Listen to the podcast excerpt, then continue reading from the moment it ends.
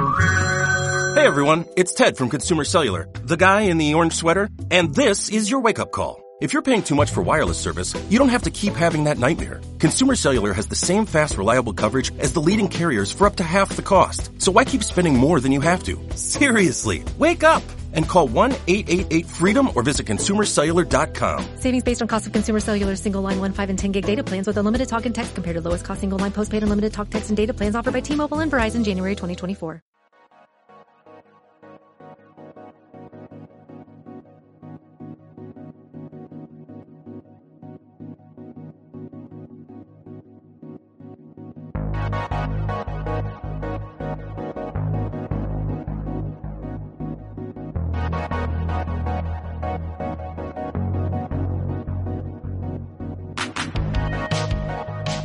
Hola a todos, amigos de la Infantería Retronáutica, y bienvenidos a este programa en el que, como ya os adelanté, voy a tratar otra, otra obra relacionada con ciencia ficción y deportes. En este caso, un cómic. Ya tratamos uh, un cómic sobre esto eh, en el programa que dedicamos a, a Metal Uglan, la, o Heavy Metal la, revista de, de, cómics hace ya algún tiempo y en él hablamos de Fuera de Juego, un, un cómic de Enki Bilal y Patrick Caubin eh, muy recomendable. Bueno, en realidad son eh, texto e imágenes sobre el futuro del fútbol. Bueno, en este caso voy a traer al, al, al boxeo. Eh, una vez más, ya hablé de acero de acero puro. Eh, pero es que bueno, claro, el boxeo es, es, un deporte bastante, que da bastante juego, ¿no? Desde el punto de vista de la acción y del drama. Y es una novela gráfica de Marvel eh, de 1983 titulada Super Boxers, eh, creada por, por, Ron Wilson, John Byrne y Armando Gil en las tintas. En 1982 eh, Marvel inauguró la línea de novelas gráficas. Fue un, paso importante en, en la evolución editorial de esa compañía. Eran ediciones de bastante calidad con formato álbum eh, europeo. Bueno a lo mejor no tan grandes como los europeos pero desde luego superior al del comic book que era eh, la esencia de Marvel. Tenía mejor papel mejor calidad de impresión pero sobre todo los autores mantenían los derechos sobre sus creaciones esto fomentaba proyectos con un sesgo más personal y, más esfuerzo creativo. Eh, los autores se sentían pues más animados a, a, involucrarse y hacer algo, algo distinto. Además se abrió el espectro temático a otros géneros diferentes del de los superhéroes. Mm, por supuesto los superhéroes se, seguirían estando ahí en, álbumes, en novelas gráficas como Dazzler o La muerte del Capitán Marvel, Los nuevos mutantes, eh, Hulka, pero también eh, hubo eh, números dedicados a la fantasía. Es el caso de Elric, del estandarte del cuervo, de Marada, de Greenberg el vampiro. También eh, hubo eh, aventuras. Como La sombra. Del personaje Pulp. Y especialmente la ciencia ficción. Aquí hubo varias, varias novelas gráficas relacionadas con, con la ciencia ficción y una de ellas fue este Superboxers. Aquí lo que se nos cuenta es eh, como en un futuro no muy lejano, las corporaciones industriales han asumido el control efectivo del gobierno en todo el planeta. El resultado ha sido que los, los, que ya eran poderosos han enriquecido todavía más, mientras que buena parte de la sociedad se ha quedado al margen de los derechos y los privilegios que disfrutan estos nuevos aristócratas de los negocios. Esta gente, la, la, la más pobre, pues, lucha por sobrevivir en, en barrios degradados, eh, que, se, que se extienden a los pies de, de magníficos rascacielos. Pero tampoco en esos rascacielos uh, relucientes eh, es oro todo lo que reluce. Los pobres se ven obligados a vender su libertad y su dignidad por comida, pero en este mundo de los mega ricos la supervivencia es también un arte. Las compañías sobreviven y, y, avanzan devorándose unas a otras.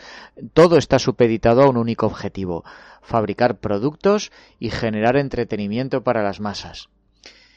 Eh, las empresas, por tanto, se hallan en, un perpetuo estado de guerra fría. Eh, aparentemente hacen causa común frente a la clase más desfavorecida, pero siempre están planeando algo contra el rival, ¿no? Eh, OPAs o adquisiciones o... Bueno, una de estas empresas es Delcos, Eh, su presidenta, Marilyn Hart, nunca ha sido verdaderamente aceptada por el resto de sus colegas y ahora estos, detectando en ella debilidad, se preparan para apartarla del poder. Mientras tanto, en los barrios pobres eh, encontramos a Max Turner, que, es, una, es una estrella de, de, la clase obrera. Trabaja como boxeador en peleas clandestinas. Sale a la arena del ring con bueno, el equipo que llevan los boxeadores en ese futuro, una especie de armadura y unos guantes de potencia incrementada cibernéticamente. Mm, no solamente ofrecen un rato de entretenimiento, sino que, y, esto no, no es el objetivo de Max, pero el caso es que se convierte en inspiración y en esperanza para su numeroso público. Esto en cuanto a las clases trabajadoras, porque las corporaciones tienen su propia liga oficial de superboxers. Estos ya son deportistas, casi podríamos decir gladiadores, modificados genéticamente que los han criado con, todo mimo para convertirlos en, en, los mejores guerreros, eh, con, un carísimo equipo de combate, con los mejores entrenadores. Toda su vida está dirigida a dar el máximo en esos momentos explosivos en los que desencadenan todo su poder en el ring para al final cubrir de dinero a sus patrocinadores.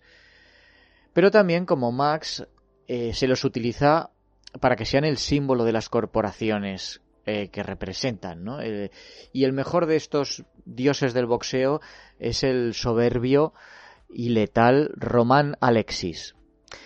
Bueno, resulta que, un, un cazatalentos de Marilyn descubre a Max, que es este gladiador de los pobres, un tipo honesto, sencillo, y bueno, lo recluta y acaba el, pobre hombre convertido en el peón de un juego de poder entre las corporaciones. Pero al final los motivos de sus jefes no, no importan a Max o a, o a Román Alexis. Para, para ellos el combate es una cuestión de honor. No importa la tecnología, las recompensas, ni siquiera la libertad. Lo más importante es vencer, ser el mejor. Bueno, aquí el, creador, el impulsor de todo esto es Ron Wilson, que es uno de estos eternos segundones, ¿no? Es un profesional modesto, mm, que, Marvel era uno de los muchos en los que Marvel confiaba durante los 70 y 80 para mantener en pie colecciones, vamos a decir, de fondo de catálogo. Un autor eh, del que solía echar mano para ayudar a algún otro editor a cumplir las fechas de entrega. No era el dibujante favorito de nadie, y, bueno, al final fue, fue uno de los primeros en, caer ah, barrido por la ola de autores estrella que marcó el panorama editorial de los años 90 en el comic book norteamericano. Wilson nació en Brooklyn, entró en Marvel como ayudante y entintador de John Romita, padre, y contribuyó, bajo las órdenes de Romita, a barnizar los estilos de otros dibujantes para que encajaran en el estilo Marvel, básicamente eh, ese estilo era el que había fijado años atrás gente como Jack Kirby y Joe Sinot. Se ocupó principalmente de la colección protagonizada por La Cosa, el personaje de los Cuatro Fantásticos, eh, una colección que se titulaba Marvel 2 in One, entre el 75 y el 78 y luego entre el 80 y el 83. Eh, pero bueno, era un tipo que, menudeaba también por otros sitios. Eh, tenía un estilo bastante reconocible, con unas eh, formas muy características, con unas, unas formas rotundas. se le vio, por ejemplo, en Hulk, en Power Man, en Goliath Negro. Wilson fue para, para la cosa lo mismo que había sido Herr Trimpe o Sal Buscema para Hulk. Y cuando Marvel 2 in One fue cancelada en 1983, para ser sustituida por una colección titulada así, La Cosa, mm, y, que iba, la iba a guionizar John Byrne, que, entonces era un dibujante estrella a cargo de los Cuatro Fantásticos. Pues Wilson permaneció en, esa colección de La Cosa como dibujante hasta que se canceló, 36 números después. Eh, pues bien, si Wilson no era precisamente un autor que atrajera así de, primeras al lector habitual, ¿Por qué se le concedió el privilegio de dibujar una novela gráfica, que supuestamente era un formato destinado a autores o personajes de, más alto nivel. al fin y al cabo, antes de Superboxers, que fue una de las primeras novelas gráficas de Marvel, pues em, no sé, había aparecido por ejemplo La muerte del Capitán Marvel, ¿no? Un excelente cómic. También los nuevos mutantes, con entonces los mutantes estaban en, pleno auge. Una novela gráfica de los X-Men, también, ah, muy, muy mítica. También Elric, ¿eh? la, la, adaptación del personaje de Michael Moorcock. Habían desfilado por ahí autores grandes como Jim Starlin, como Walter Simonson, Chris Claremont, Craig Russell, en fin, eh, ¿qué pintaba este hombre aquí? Bueno, eh, una primera explicación podrían ser los continuos problemas de calendario que sufría la línea de novelas gráficas ya desde el principio. Muchas veces la editorial se encontró con que los autores no iban a ser capaces de finalizar sus compromisos a tiempo para las fechas ya contratadas con las imprentas. Había que mandar algo a la imprenta, ¿no? Como fuera, porque eran las fechas que tenían contratadas y aunque, aunque no mandaran nada tendrían que pagar por ello. Entonces, bueno, se les, se les instaba a otros autores a que eh, reformularan eh, otros proyectos eh, para que convertirlos en novelas gráficas. Fue el caso de Los Nuevos Mutantes o de Kill Raven, que no iban a ser novelas gráficas, pero les llamó el editor en jefe, que era Jim Shooter, y, y les dijo, oye, esto tiene que ser novela gráfica. Pues ala, a reconvertirlo. Pues bueno, podría haber sido el caso de Superboxers. Además, eh, por otro lado, Ron Wilson tenía muy buena relación con, Jim Shooter, ya lo, digo, el editor en jefe de Marvel entonces. Él siempre dijo que había aprendido mucho de él y, que sus consejos le, habían permitido dar el salto de ayudante a dibujante de plantilla. Además, los dos tenían, tenían una pasión en común, que era eh, los deportes de contacto. Eh, muchas veces se, se juntaban para ver los, los, combates. Y de hecho, durante un tiempo, en, en sus respectivas juventudes, los dos habían habían jugado con la idea de convertirse en boxeadores profesionales. Y aquí llegamos al origen de este proyecto. El propio Wilson dijo que después de ir una noche a ver Star Wars, junto a algunos amigos boxeadores, tuvo la idea de hacer una historia que mezclara su amor por el boxeo con la ciencia ficción. Hizo un tratamiento preliminar del guion, se lo presentó al editor Tom DeFalco y a Jim Shooter, y le dieron el visto bueno. Eh, claro, él, él, era consciente de que, bueno, el, el, guion no era su especialidad y entonces le pidió ayuda a John Byrne, que como ya he dicho, mmm, estaba ya preparando con él la colección de la cosa y Birner pues le dice que, está encantado y que va a convertir el, texto de, de, Wilson, ese, ese, argumento general, pues lo va, lo va a dividir, lo va a convertir en, en el texto propiamente dicho del cómic y en los diálogos. Esto además le supone a la editorial un plus, porque el nombre de John Byrne ya, ya tenía mucho tirón comercial para muchos lectores. El, tenerlo en portada como coautor, pues, pues iba a hacer que, mucha gente comprara este TVO. Y el tercero en, en, figurar en los créditos iba a ser el entintador habitual de Ron Wilson, una persona que él mismo había formado, que era Armando Gil, ¿no? un, dominicano que por entonces pues aún menudeaba por eh, sus trabajos por Marvel. Eh, a ver, Superboxers es una historia bastante tópica, es una historia sobre este héroe noble proletario que está a punto de ser seducido, engullido y corrompido por el diabólico sistema. Eh, muy, muy al estilo de películas de boxeadores como Kid Galahad del 1937 o por supuesto en la mente de todos está la saga de Rocky, que por entonces cuando apareció este TVO en el 83 ya iba por su tercera entrega. Al final el mensaje era eh, la reivindicación de los valores tradicionales del boxeo, frente al, al, circo mediático que organizaban promotores como Don King, ¿no? eh, el, este hombre que organizaba peleas con, con Muhammad Ali, con Joe Frazier, George Foreman, Mike Tyson o, o Holyfield. Mm, también hay que añadir aquí un, un toque de Espartaco en, en, cuanto a que es eh, la figura esta del, del gladiador luchador que actúa como eh, liberador de los oprimidos, ¿no? Y también un, un, futuro, el otro ingrediente sería ese futuro muy eh, inspirado en, en, películas de ciencia ficción de la época, como la que ya comentamos, como Rollerball. ¿no? En favor del cómic podemos decir que aunque mm, lo que es las líneas generales están muy vistas, eh, hay que reconocerle el mérito de haber integrado en el argumento un comentario sociopolítico que no era habitual en la Marvel de entonces y que estaba más en línea eh, con lo que podía verse en revistas europeas como Metal Ugland o 2000 AD. Y aunque el futuro distópico que vemos aquí es muy común en el cine, de, en el cine y en el cómic de ciencia ficción y se ha explotado hasta la saciedad, entonces no era algo tan sobado. ¿Eh? De hecho, eh, Wilson y Birne describieron algo que se ajustaba muy bien a lo que, a lo que ahora conocemos como cyberpunk, pero que en 1983 no existía como tal.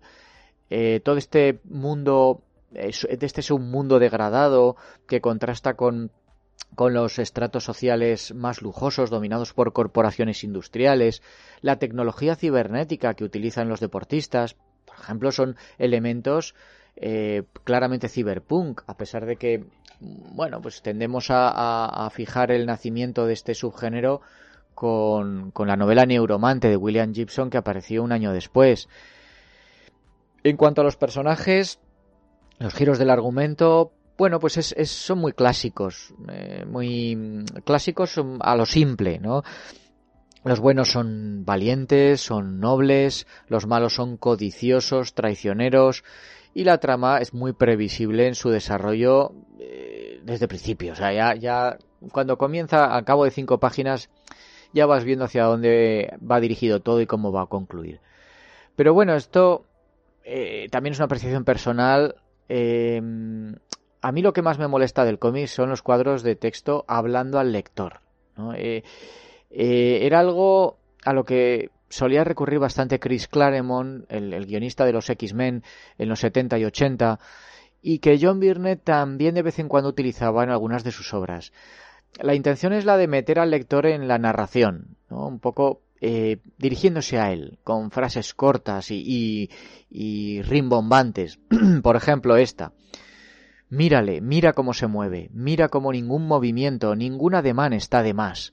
No te preocupes de la ley, todavía. Mientras estás cerca de Max estás a salvo. Solo síguele, síguele a los niveles inferiores. Ah, claro, el, problema con esto es que es fácil abusar de ello y, hacerlo mm, se cae en la pretenciosidad o incluso en el ridículo. Pero es que además es una herramienta narrativa que tiene sentido si en algún momento de la historia conocemos a quien ejerce de narrador. Aunque aquí parece que es así, que el personaje que cumple ese papel muere al final de la trama, si se revisa el cómic, se hace patente que es imposible que este narrador pudiera conocer todos los detalles que nos ha contado. Al final, bueno, lo que tenemos es una lectura, perdón, rápida, en la que a pesar de que no hay mucha inventiva, que sus referencias son muy obvias, pues se van pasando las páginas con ligereza, eh, incluso con agrado, hasta, hasta este final agridulce eh, que lo remata todo. En cuanto al dibujo, bueno, Ron Wilson se ha quedado algo anticuado, tiende bastante al feísmo, pero quizá por eso resulta bastante adecuado para reflejar el, ese poderío físico de los boxeadores y, la velocidad de los combates, la energía brutal que se despliega allí. De hecho, el enfrentamiento final entre los dos boxeadores, el bueno y el malo, Max y Roman, bueno, tiene una violencia muy explícita y, que en las colecciones habituales de Marvel era imposible de encontrar. es una cosa muy, muy sangrienta y muy brutal. Hay algunas composiciones de página que son interesantes. Eh, narrativamente es muy claro, muy, muy clásico. Esto es un cómic eh, típico de, la era shooter en, en Marvel. Pero claro, siendo como es un dibujante algo limitado, pues el resultado gráfico pues estaba, se queda un poco a medio gas. Por ejemplo, a la hora de imaginar el futuro, ¿no? Dejando aparte el equipo de boxeador y los policías robóticos, pues lo cierto es que la historia podría haber transcurrido en los años 30, y no solo por la temática del boxeo, sino porque la moda, la arquitectura, incluso el lenguaje, están basados en, en los de esa época. Y claro, esto anula la ambientación futurista. Esa atmósfera retro incluso la vemos en el diseño del protagonista, claramente inspirado en el Marlon Brando de, del salvaje. mientras que otros elementos como los coches, las tabernas, los trajes de las mujeres parecen sacados de, del Flash Gordon de Alex Raymond de los años 40 eh, o del, del Magnus Robot Fighter de, de Russ Manning, ¿no? Todas cosas muy, muy, muy, muy clásicas. Las mujeres que dibuja Wilson también nos, nos remiten autores clásicos como Burne Hogarth o los pin-ups de, Joe Schuster. Luego, mm, a pesar de que las escenas de combate están bien resueltas, hay demasiadas viñetas que demuestran poco las, repito, la limitación de Wilson a la hora de plasmar la figura humana. Por poner solo un ejemplo, el personaje de Rolf, este ayudante de, Marilyn, siempre está dibujado en la misma pose, de, frente, mirando al lector con los ojos semiabiertos, la boca cerrada, como si estuviera eh, Ron Wilson copiando una y otra vez la misma referencia fotográfica. De hecho, eh, parece, en fin, parece el propio John Byrne, ¿no? Eh, se parece mucho. El entintado de Armando Gil yo creo que mejora el resultado final, destaca sobre todo pues a la hora de construir esa atmósfera clandestina de los barrios marginales y el apartado del color al que siempre se le prestó bastante atención en las novelas gráficas porque tenían una mejor calidad de reproducción y había que aprovecharlo, pues aquí desgraciadamente resulta incoherente, errático. Eh, hay demasiados tonos pastel que no, no, no pintan nada en esta historia. Probablemente aquí el problema fue que eh, hubo demasiadas manos. ¿no? Aquí están acreditados pues Bob Sharon, Steve Olive, John Tartaglione, Joe Desposito, Mark Bright. Eh, demasiadas manos que, que, no sé, da que pensar. ¿no? Probablemente esto se hizo, el coloreado se hizo muy deprisa, unos no podían, otros solo podían encargarse de un par de páginas. Eh, probablemente esa premura hizo que no se consultaran unos a otros sobre la paleta de colores a utilizar.